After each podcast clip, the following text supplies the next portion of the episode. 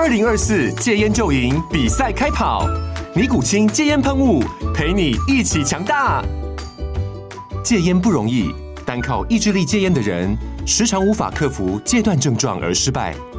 尼古清戒烟喷雾将是你的神队友，简单一喷，药品急速释放，立即缓解七大戒断症状，不限场合提高戒烟成功率。除了尼古清神队友，你还可以寻求专业医疗人员协助，一起迈向戒烟成功之路。尼古清戒烟喷雾，用科学方法戒烟，请咨询全台各大药局及戒烟门诊。本广告由尼古清戒烟喷雾、卫部药书字第零二七八三五号提供。嘉安嘉护股份有限公司，台北市中山区民生东路三段二号十楼，北市卫药广字第一一三零三零一九零号。尼古清戒烟喷雾，相伴每个新开始。你好，欢迎收看《决策者》，我是王嘉玲。观众朋友，您今天吃早餐了吗？早餐是我们台湾人外食比例最高的一餐。那么在四月份财政部最新的统计哦，现在我们早餐店有登记的已经有超过一万八千多家。好，这个总数字呢，已经超过手摇饮店了。那么今天呢，我们就非常荣幸邀请到国内第一家把早餐店做到 IPO 的扬秦国际来跟我们聊一聊。欢迎董事长卓进伦，欢迎 Alan。主持人好，还有各位观众，大家好。Alan 正式接班到现在已经超过六个月了，这六个 月还好吗？诶，其实我觉得这个大环境是对我们比较友善的，那可是，在整个经营的环境上面是比较辛苦的。目前状况是这样。您觉得这六个月当中哦，啊，你适应最久、最大挑战是什么？呃，今年其实最明显的一个状况就是工不好请，那很多的这个创业者。因为我们这边是提供创业平台跟就业平台，嗯哼，那如果是创业的话，他没有工，他就会开始去比较犹豫。是，那就业平台它当然有很多的就业机会，可是没有人。那服务业在台湾又没有可以去引进外籍的，所以就造成今年其实上面呢，我们可以说很多人在询问，可是对于这个工的议题，它其实非常的明显。你有找到解方了吗？呃，我们其实在这几年啊，因为工的议题从出生率就可以看得出来，其实这几年出生率逐步的下滑。那我们的解放是怎么用流程的改造跟很多设备的升级，让 One Touch 这种一件事的管理，让管理者变轻松。我们现在做这种方法。那第二个部分的话是系统化的呃经营，让所谓的这个管理可以从系统自己去提醒。好，那最后一个部分就是有没有办法多电视管理？好，几个电电尾让关就得点。好，这个是我们在做，就是希望说。管理者觉得很烦，因为他每天都要管理很多大小事。嗯、那如果说他可以多店式管理，把这种以前是副业哦变成是本业，其实这样的话，其实他可以达到他的效益，他也会愿意在这边继续再投入资源。其实这两三年，我们看到哦，你在父亲的这个叮咛之下，你做了很多很多的事情。我们先谈近一点的好了。嗯、疫情才刚稍微比较缓和，那在疫情的这一段期间哦，很多人都说早餐店是相对不受影响，因为我就外带去吃啊。可是其实并不是如此哦，尤其我们有高达九成九的店都是住宅型的。嗯，那这一段期间，那个时候你是怎么克服过来的？其实疫情最影响最。大的时间应该是二零二一，尤其是二零二零二零二零到二零二一，在禁止内用那个情况下，尤其是有半年时间是呃全部都外带，不能内用。嗯，那甚至有可能你有确诊者，就有可能两个两个礼拜，嗯，哦，那到一个月基本上是不会去营运的。那其实对我们来说，就是很大的一个不确定。比方说进料，它可能一确诊，它的产品大概就全部要做清销，产品就要整个就。回收或者报废，嗯，那排班当然就是全全店就是隔离，嗯哼，那对我们有两个很重要的影响，就是外送的这个服务其实会变成是我们在呃品牌创立到现在是最大的一个挑战，因为我们的产品基本上内用为主，外带为辅，这是以前三十年来的历史，对。可是当你九十几趴都是外送的时候，我们的这些产品它的这外带餐盒到底经过这个。摩托车的运送、车辆运送，它会不会溢出来？对，那就变成是一个很大的一个问题点。从呃消费者的这个客数就知道，哎，其实他们对这个是不满意的。嗯，所以针对这种住宅型呃还有外带型的这种客户，我们在这次疫情是做了很大的改变。其实你有提出一个概念是餐饮新零售化，我要怎么去定义它？呃，餐饮新零售是在于消费者的消费习惯改变。嗯，因为零售就是我拿走就可以直接现场立食、立吞食用。那餐饮店基本上的特性就是一定要坐着慢慢吃，或者是要现点现做，他才有办法感受到那个服务的热情。嗯，那我们就是把这样的服务做到我们的外带的这个盒子，我们会多加一些小叮咛、贴纸。辨识让他知道哦，原来这里面包的是什么样的产品，他只要一看就看得到。嗯，那这一块就是我们希望餐饮新零售，当然它可能是外送平台，让它更精致化，嗯，产品的精致化。可能第二个是在整个外带区的一个呃规格把它拉大，让它这个排队等餐的这个。满意度提高，缩短，缩短，甚至流程做改善。就像我们现在有出餐口的设计，以前在疫情前没有出餐口，因为我们内用是主力。嗯，那现在的这个新一代店都是有出餐口。嗯，那甚至我们还有规划所谓外送平台的一个专专区啊，让它不会卡到我们门市的排队动线。很像得来速的概念。对，那我们其实也有在二零二零年推出一个 To Go 的店型。对，因为 To Go 店型就是希望人都。不要进来，就拿了就走，嗯、甚至是零接触嘛，所以他可以拿悠游卡，拿一些行动支付工具，只要拿走扫码点餐。嗯哼，那这个也是我们因为疫情前我们有这样规划。现在如果说用土购的店，它最快速可以拿到餐点，你有没有估算过一位客人他的时间？呃，大概三到五秒钟，从点餐到拿到餐。对，哇，它土购的概念是我们呃，就像去便利店自取柜一样，他、嗯、拿的。直接拿一个热食、一个冷食、沙拉或饮料、嗯、啊，直接拿两份。后来呢，又有卡或者是手机、嗯、Line Pay 就直接 B 就可以走。嗯哼哼。所以他其实在选择的时间点是短的，因为他就是要 rush time，他在七点到八点要上班，八点到九点。嗯哼。他有点像是学校，他就走十分钟的下课时间，他要选择他今天早餐要吃的多丰富。那我们就是把这个流程在二零二零年开发一个 To Go 的店型，让消费者能在最短时间内没有接触到店员。拿到他想要的东西。在这件事情开始 work 之后，你有没有算过你们每一天出餐的这个早餐的份数多了多少？呃，我以这种店型啊，一一般以往呃，我们的平均的来客数大概两百到两百五。嗯，我讲的是呃中上型的店，那呃图购店可以拉到五百，平均值五百以上。嗯哼，那因为它基本上它省去了自餐跟等餐的时间。它就只有取餐跟结账这个动作，所以，呃，一个新型态的店型应该还是符合时代的潮流，因为刚好二零二零、二零二一、二零二二这三年是符合这样的店型，所以我们其实也也很巧合，刚好我们也希望开发这种在捷运商圈啊，在封闭商圈这种高人高人潮量的，那可不可以用不要再用现金支付？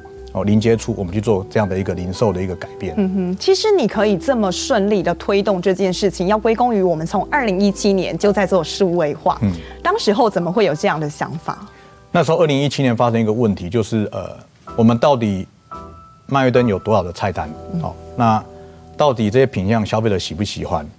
那以前单机版的，基本上我们没有办法去收集这一些资料来源。嗯，那所以我们那时候在想，有没有可能全部上？云端啊，刚好那时候 Microsoft 有这个 Azure 全部上云，让我们知道，原来在数据的这领域里面，我们是可以去做一个分类跟分级。这第一个。那第二个是因为上云之后好处在哪里它可以及时，所以我们可以每天甚至 on time 的知道，real time 知道说，哎，到底我们现在销售状况怎么样？那这样其实对我们的决策者是很大的鼓舞跟信心，因为每次的菜单改变都是一个挑战嘛。嗯哼。那第三个就是很多的这个。北中南，它毕竟还是有一些菜单的一个需求不同。对，那你可以用足够的数据跟他说，哦，原来这个只是一个单区的状况，比较容易解决。那如果说以前都是单机版的，跟所谓数位版这种云端化的，其实最大的差异就是我们没有办法透过数位化的管理，让这些加盟主说服，甚至是让消费者满意。哦，这个是我认为，呃，只要做到 real time 或 on time 的这样的管理，其实是三赢啊，就是加盟主他可以用最少的备料。服务最多的消费，那消费者可以用 APP 的这种数位化的点餐来跟总部沟通，我明天要吃什么，你就可以预备料。那总部来说，我可以知道这些海量的资料到底它含的内容是什么。嘿，嗯哼，可是我刚刚前面一开始我就跟大家讲了那个数字，四月份财政部的统计哦，早餐店有登记的已经有一万八千八百四十六家，那这个数字已经超过手摇饮店这么多家，这当中还不包含一些素食店、咖啡店，它也在做早餐。那这个市场您觉得它已经杀成红海了吗？饱和了吗？呃，我我认为哦，早餐这个市场只有整合没有饱和，因为两千三百万人他其实是刚性需求，对他来说，因为现在是呃家庭双双人在做赚钱，那其实家里有小孩，家庭。双薪家庭，所以双薪家庭有一个特色就是他必须要仰赖外食，所以他中餐晚餐他可以带便当，可以是呃去便利店买，可是他早餐通常他没有那么多时间去做准备，那其实早餐。店就是他刚性需求来源，那甚至他可能是晚吃的，尤其是六日，所以我认为这块市场是台湾独有的特色。那我们自己有去分析过，其实台湾这种早午餐业是独步全球，它的产品丰富性我帮它算过有一千多种，一千多种。那我们的菜单里面大概一百二十到一百三十的品项。嗯，我相信手摇饮料店还是刚刚讲咖啡简餐，还是呃大型有素食。它的单一时段产品没有台湾这种早午餐店这么丰富，恐怕很困难。这个也是我们呃可以在这边。做很自豪的讲，台湾的早午餐业是独步全球的一个产业，这是我们的立足点。嗯，但其实 Alan 他对这个餐饮业他是做了很多功课的哦。从你求学阶段，你做过摩斯的论文，你也写过你们自家麦味登的论文。那当中你一定有观察到，麦味登从以前到现在，它不仅 logo 一直在改变，它的形式也一直在改变。以前是纯做精致早餐，但现在已经是 brunch。咖啡，它是做早午餐，为什么当中会有这样的演进？那时候是谁做了这样的决定？呃，其实所有的改变都一定是遇到什么某某些问题哦。那其实，在两千零四年的时候，呃，刚好我做了调查，哦，刚好就是因为为什么？因为我们讲说自己是精致早餐，市场上每个都喊精致早餐，可是精致早餐到底怎么定义它？就是只是蔬食吗？还是素食？还是它的分量说变八十趴，那我们其实呃一直自己内部在 try and error，可是发现它并没有一个被定义的。好，那包含我们在二零一四年也重新再定义一次，呃，什么是 brunch 啊？哦，所以我们其实我们这个品牌有分了四个阶段，一个就是素食阶段，就是专门开店，开店服务所谓六点到九点这个消费族群，就早餐。第二阶段就是六点到十一点，就是呃。Fresh breakfast 就是比较新鲜的早餐，它是比较精致的，让人家觉得哎，你十点到十一点，今天上班出来吃点简单的轻食也可以。那第三个阶段就是 Fresh brunch，就是 breakfast 加 lunch lunch 的这样的一个呃餐点。那这样子跨到中餐的中餐，可是它的分量是大一点点，它并没有真正的正餐。嗯。那二零一四年的第四阶段，我们用咖啡来带入 brunch 来当成是延伸，我们把主厨。Chef 的这种概念带进去，就是有饭啊、面啊，所以这四阶段其实我们在做的是，因为遇到了每一个阶段，发生五年、十年，发现我要做的午餐好像业绩上不去了，我要做下午茶的时候，发现好像业绩卡住了，或者是做晚餐的时候，那每次遇到问题，其实我我认为啦，因为我们是学统计的嘛，气管学统计的，我们要怎么说服呃上面的高阶主管，其实数字拿出来最。直接，那你要针对未来的发展，你要做数字化，最快方式就做统计分析。嗯，好，那所以我们就做了大量的问卷，去把年轻人，因为这个统计不能只是看当下的，呃，TA，他必须要往下个世代的 TA，五年、十年发展，所以我们就大量的发，呃，问卷说，哎，如果你希望未来的早午餐店，你希望它的氛围是什么？你希望它里面要有什么？甚至你认为什么东西一定要有？哦，这最直接。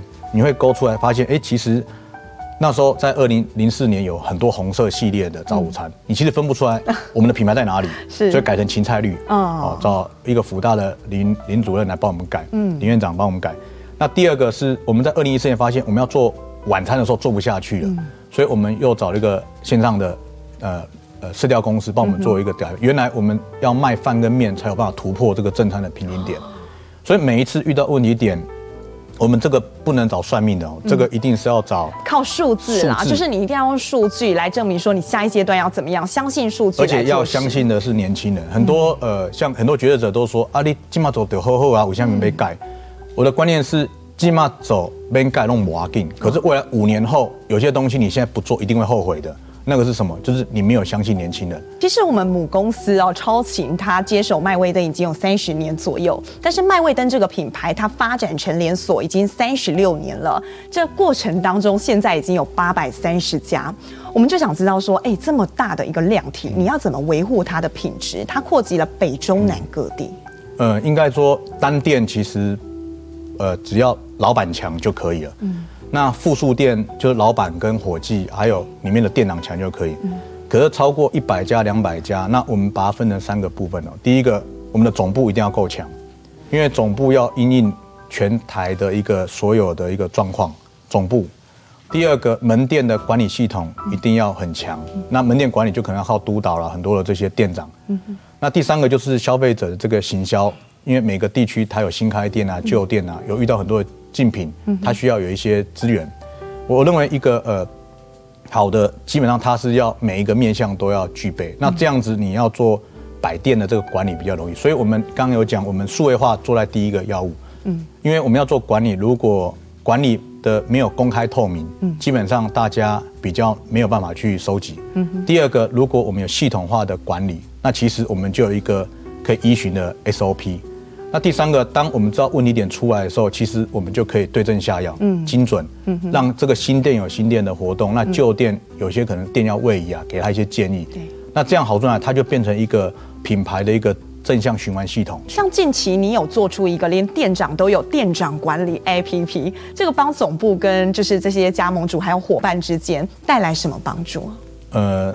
店长管理 APP 主要是连接总部的一些事项的 follow，哦，那还有一个消费者，他有 APP 点餐的一个综合体，所以我们认为其实强大的总部要要帮店长想他遇到什么问题，比方说他的这个账务管理，他的账务管理有些是呃外送平台的费用，有些是自己的点货的费用，有没有办法做总成，甚至他的排班表。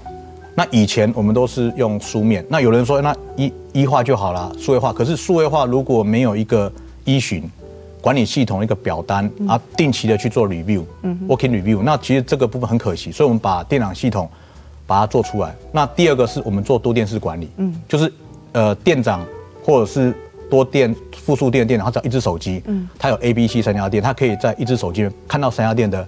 real time 的一个业绩，哦、就很清楚了，那他才会安心的说：“哦，我知道我现在目前业绩在多少，在哪里。”所以刚刚你有提到说，呃，我们的多店式的加盟现在是我们的一个主力，对，因为我们希望这些认同的加盟主，他的店越开越多。哎，像现在这样子，就是在我们集团里头复数开店的案例多吗？哦，蛮多的。这三年，尤其这三年，因为呃疫情的情况下，那其实很多的店面招租，那。其实我们这些呃加盟主也遇到一个问题，起码店店不用起来啊，没要有店给他去当店长，不然他就是转行了。所以很多的加盟主都会让店长入股，甚至是让他去管两家、管三家店。那其实这个是一个好事，所以我认为呃，并不是说八百家店、八百个店长、八百个加盟组合，我们反而说八百个加盟组，他如果每个人开三家。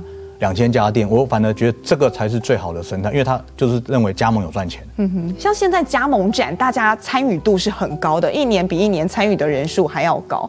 但如果说今天真的有一个年轻人好了，或者说他是中年要转职，他可能真的是我想要加入早餐店，我想要开店，你觉得他必须先做好什么样的评估，还有心理准备？呃，我会给呃很多的年轻人建议，就是其实加盟就是一个投资啊。就是你去投资未来三年五年一个未来，所以这个总部的一个能力，其实现在网络都很透明，你一定要先看清楚。当然大家会从副品开始看，可是重点是这个总部有没有办法让你学到东西，我觉得这比较重要。因为有些人就觉得创业就是一个冲动，他就看一个潮流，而觉得今年红什么就加盟什么。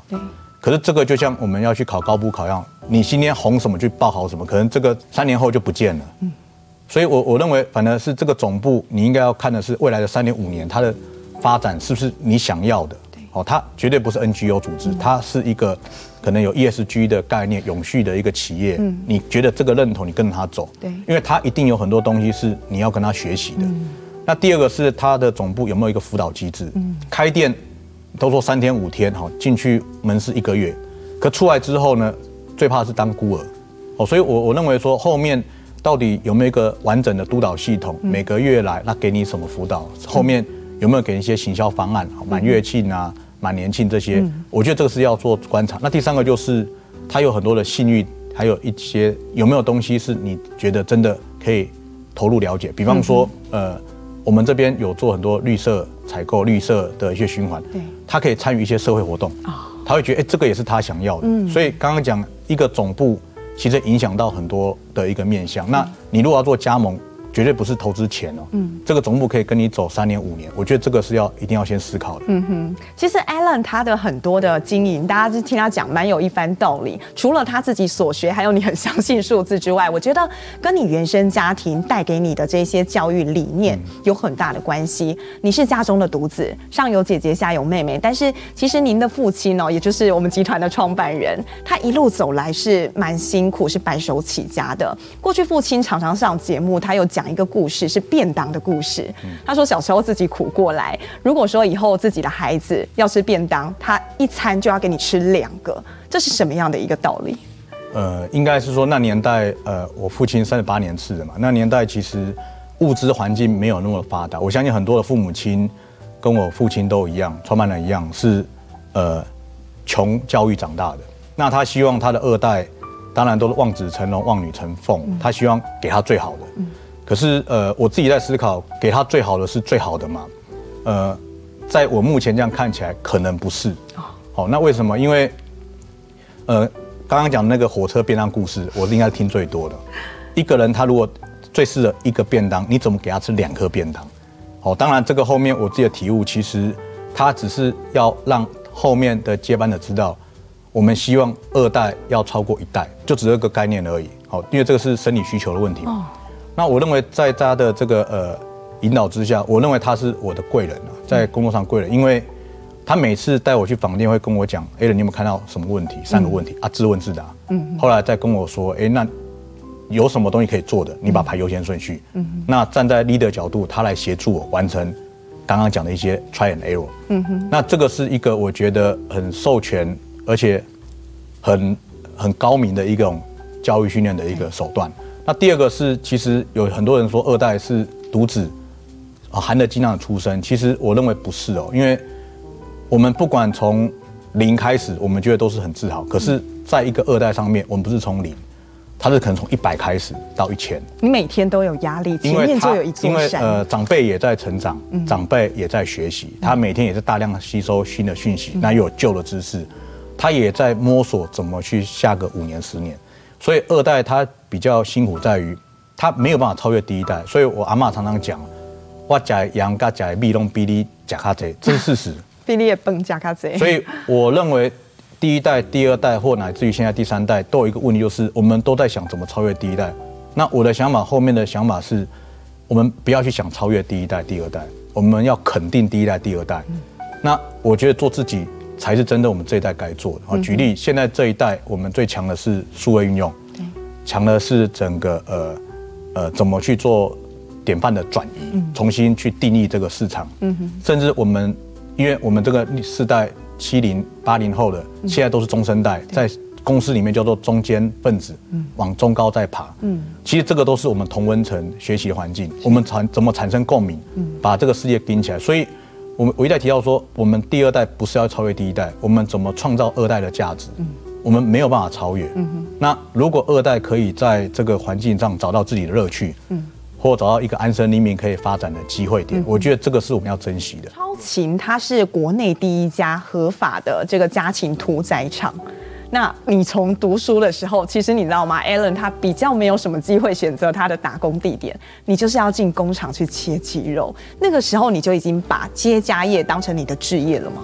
呃，因为我们家族比较传统啊，他就是希望客少击球。那因为我们这个屠宰业基本上比较不会有专业经理人，对，举手自愿，好，科技业、外贸型，还有做屠宰业。通常屠宰业在台湾叫做。呃，闲乐设施，所以他们很清楚，如果这个产业要接，大概都是家族在接。嗯，好，一般专业人不会去勾，我要去屠宰场。一般啊，农畜产业或者是农科啦、食科，那所以这个部分我很清楚，我自己的定位就是一定会接，因为独子嘛。你大概什么时候有这个认知啊？因为我们从小在工厂长大，那因为我跟阿公阿妈都住在一起，跟我父亲，所以他们都一直在讲，Alan 这些鼠药啊，不要对对对被讲啊。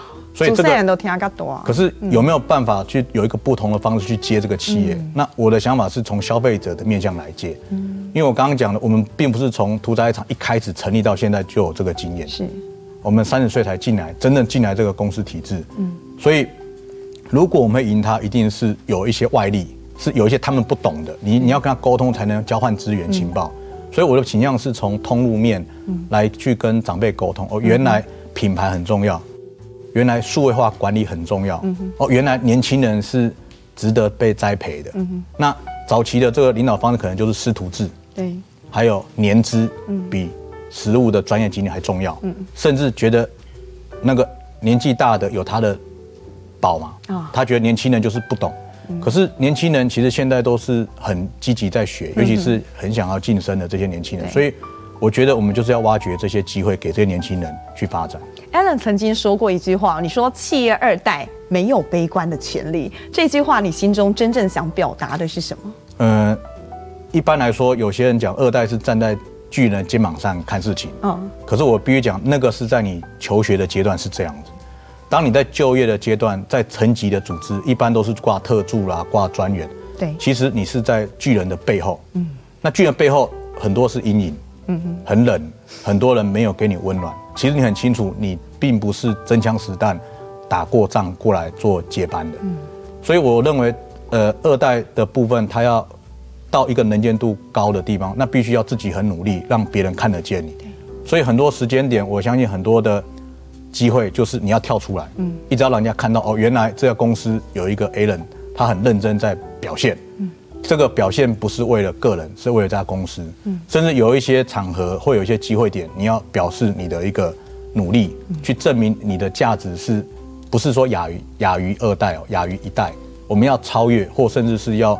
重新定义说，原来我们可以帮这公司加分。嗯嗯，那这个是我我认为这是二代，我们很辛苦了。可是辛苦了也有代价，也有成果。因为呃，血浓于水嘛。那第二个是只要表现好，我认为我们在长辈的优先顺序会排到比较高的位置。因为发展永续，很多专业经理人都会讲。对。可是我认为二代的使命比专业更重，因为家族的兴旺其实很多是。loading 在二代的这个身身份里面，这个血脉是剥离不掉的。对，所以我是认为有一些工作像 routine 的，我认为可以专业经理人化。嗯、可是，在家族的这个治理公司的企业家族化，很多的使命永续是在二代的这个接班。嗯哼。所以如果这样想，你会发现，我们不一定专业一定要赢过第一代。嗯。可是，在永续的这个想法，我们可以超前一代的部署，我们可以把二代、三代、四代的发展变成是我们要做的一个事体、事业体。所以。这样子其实你就可以做分工了哦，家族的这些公司治理啊，还是企业的经营，你就可以做专业经理人跟家族的这个成员的分流。嗯，在阳晴底下哦，除了麦味登之外，其实我们还有炸鸡品牌，还有面包品牌、烘焙品牌。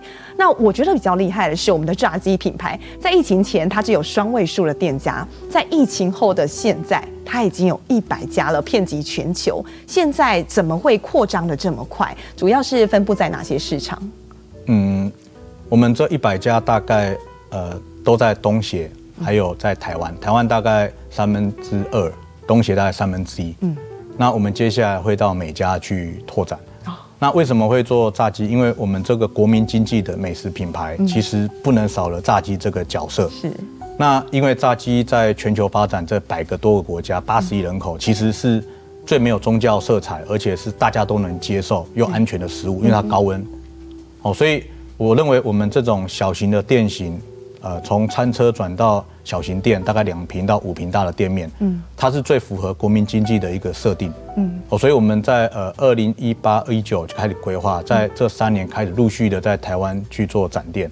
那我们希望说，这种台式的摇滚炸鸡啊，可以发展到全球这八十亿的这个市场，让更多的这个消费者看到，哎，台湾有一个早餐。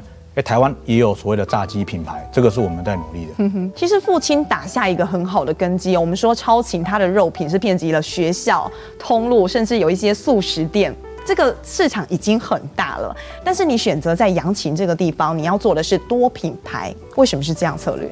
呃，因为我们的阳琴的使命是做呃国民经济的美食啊，所以我觉得做餐饮有分中式啊、西式啊、早餐啊、炸鸡啊，还有烘焙。跟火锅，其实这些品牌，我认为他只要认真的去想，他都可以找到一些机会点。对，那我觉得其实市场这么大，我们不见得要做全面，都要走红海，嗯，我们可以找到里面一些蓝海去走自己特别的地方。其实火锅现在在国内已经是百家争鸣，这是一个战场，一年的产值超过三百亿。为什么你会选择火锅这个品项？呃，火锅我有了解过，其实这两三年它的店数跟规模跟早餐一样都是成长。这三年疫情，那原因是因为呃全亚洲人都喜欢吃火锅。那第二个火锅它人力用的比较少，嗯，投资金额也不见得一定要很高，定位问题。那其实我们还是从集团的角度来看，因为我们的产品，因为公司有好几家，超勤有扬勤，那我们其实鸡肉是我们的核心嘛，嗯，那麦味登之外有炸鸡，哎，炸鸡是鸡肉，那我们在想，那如果火锅我们这个鸡汤是来自于这个母集团的鸡，用最新鲜的去做熬制，那其实。第一口就是非常的惊艳，有没有可能我火锅店第一口就赢人家？我们的想法是这样。其实这个你也做过试调，你提到说，哎，大家都想说我们去火锅店好像会选择肉啊，或者说它有一些附加价值等等。但你们做试调发现，台湾人选择市场消费者选择这个第一个选项是汤头啊。对，汤头。哦，我们其实是用我们一年大概屠宰两千万只的鸡只，其实有很多的这些呃呃非规品，还有一些。骨架很可惜，就是直接废弃掉。嗯，有没有可能像我们去菜市场会去买那个猪骨啊，或是鸡骨鸡骨来去熬汤，嗯，再去加一些其他的呃在地的蔬菜啦，有履历的蔬菜。嗯，其实这个也可以创造出我们自己的特色。从小就在这个食品的集团当中长大，但是我们看到他其实。哎，身材维持的还是很好，因为你个人其实蛮爱运动的。对，对，你觉得这个运动哦，对你经营一个集团有什么样可以注入这个文化，有一些活水？嗯，其实我我认为全公司爱运动，这是一定要具备，因为我们做吃的其实是正向的，可是如果堆积就变负向，所以那怎么样让它消耗？其实运动是最快的。那我们希望说，不能是一群人在吃。也要一群人在动哦，所以我们就是主张，我们有所谓的铁骑社，专门骑脚踏车的、登山的，还有瑜伽，还有羽球。那刚刚有讲铁人，其实都是为了要刺激，当然要吃的更多了，所以我们就 去让大家去运动。那运动好处在哪里？第一个，它可以让很多人突然沉淀下来，要跟不要就坚持而已，尤其是跑马拉松。毅力的部分，毅力的部分啊，因为做很多的改变，如果你坚持不到最后那一刻，其实所有的改变都是无效的。其实很多人他为什么会感动，不是因为我感动他，是因为他自己完成了一个任务。嗯，所以我们也是用运动来激起他对一个任务的一个挑战的完成。那第二个是因为这些活动是一群人要完成，铁人三项，除非你体好一个人跑三样，否则接力的话，你会知道上第一棒跟第二棒跟第二是有关联的。那你一般在公司来说，你说这是高阶、中阶、低阶，老实说他听不懂。嗯。可是当你分组的时候，你会开始重视哦，原来为什么要注意这个？因为有时间的压力，嗯、有比赛的压力，嗯、哼统计的压力，因为排名嘛。对。所以这个活动其实有时候运动跟娱乐跟工作其实是联动的。那时间管理其实就更重要，因为你有竞赛，你有大家在规划的时间的完成，嗯、那所以你会更守时。所以我觉得做运动好处在于，第一个年轻化，我的更多的这个干部会越来越年轻，身体啊，那越来越多的年轻人喜欢这个公司的这个舞台，他不会是因为只有工作，他有第二个一个选择，就是他来这边他可以得到的健康。哦，这是我认为这是一个好的循环。嗯哼，而且在这运动的过程当中，他会很明白一个团队为什么要合作，为什么你要有这样子的组织化的一个架构。对，这这个也是为什么要我们的社团都有个 leader，哦，这些 leader 都现在都不是我，以前都是我。哦、那这些 leader 其实他发现，其实带人是不容易的，因为很多主管现在最怕就带人，你叫我做事可以，带人困难。嗯，可是做社团其实带人是一个很重要的一个环节，因为他要去口狼来报名，而且要注意他的安全。当你每一个呃带头者有这样的想法，其实你也帮公司争取了更多的一个机会点。对，那像啊、呃，你已经很不容易哦，把一个公司把早餐店推上了 IPO。我们也好奇，未来五年你对这间企业还有什么样的愿景跟蓝图？呃，我觉得最感动是二零二零年的十二月了。那因为我们是台湾第一家早午餐上柜的。品牌，嗯，那其实为什么要这样做？呃，因为很多的这些国外的呃 buyer 或投资者，他很希望说你们公司有什么，嗯，那我觉得一个呃正常的公司是能被端上台面的，就是它有市值，它是能被大家检视的。嗯。所以我很大胆的讲，二零二零年对杨琴来说是一个很大的转变，因为让台湾的资本市场看到我们这个品牌，也让国外的这些 buyer 或投资者看到，其实台湾有一个独特的产业叫做早午餐，它可以投资。嗯那第二个换过来讲，那也代表所有的我们现在有股东一千八百个，以前大概家族企业大概只有四十几个，是，所以发现这个变成企业家族化，代表我们接下来要服务的对象更多，所以我们要更加更加的透明。那这个也是大家在呃集众人之智成众人之事啊，它是可以做一个鼓舞的。那最三第三个最重要是人才，因为大家知道，我们如果接下来要继续在扩充，越来越多的人才会往这边靠拢。嗯，那其实这是我这从二零二零年到二零二三年，我得到最大的收获。其实那些专家讲的是对的。嗯，一个好的企业其实要面对市场的考验，最快的方法就是到资本市场去历练。OK，好，今天真的非常谢谢 Alan 来跟我们做了这么多分享，也祝福您，祝福杨晴。好，谢谢，谢谢主持人。好，决策者，我们下回见。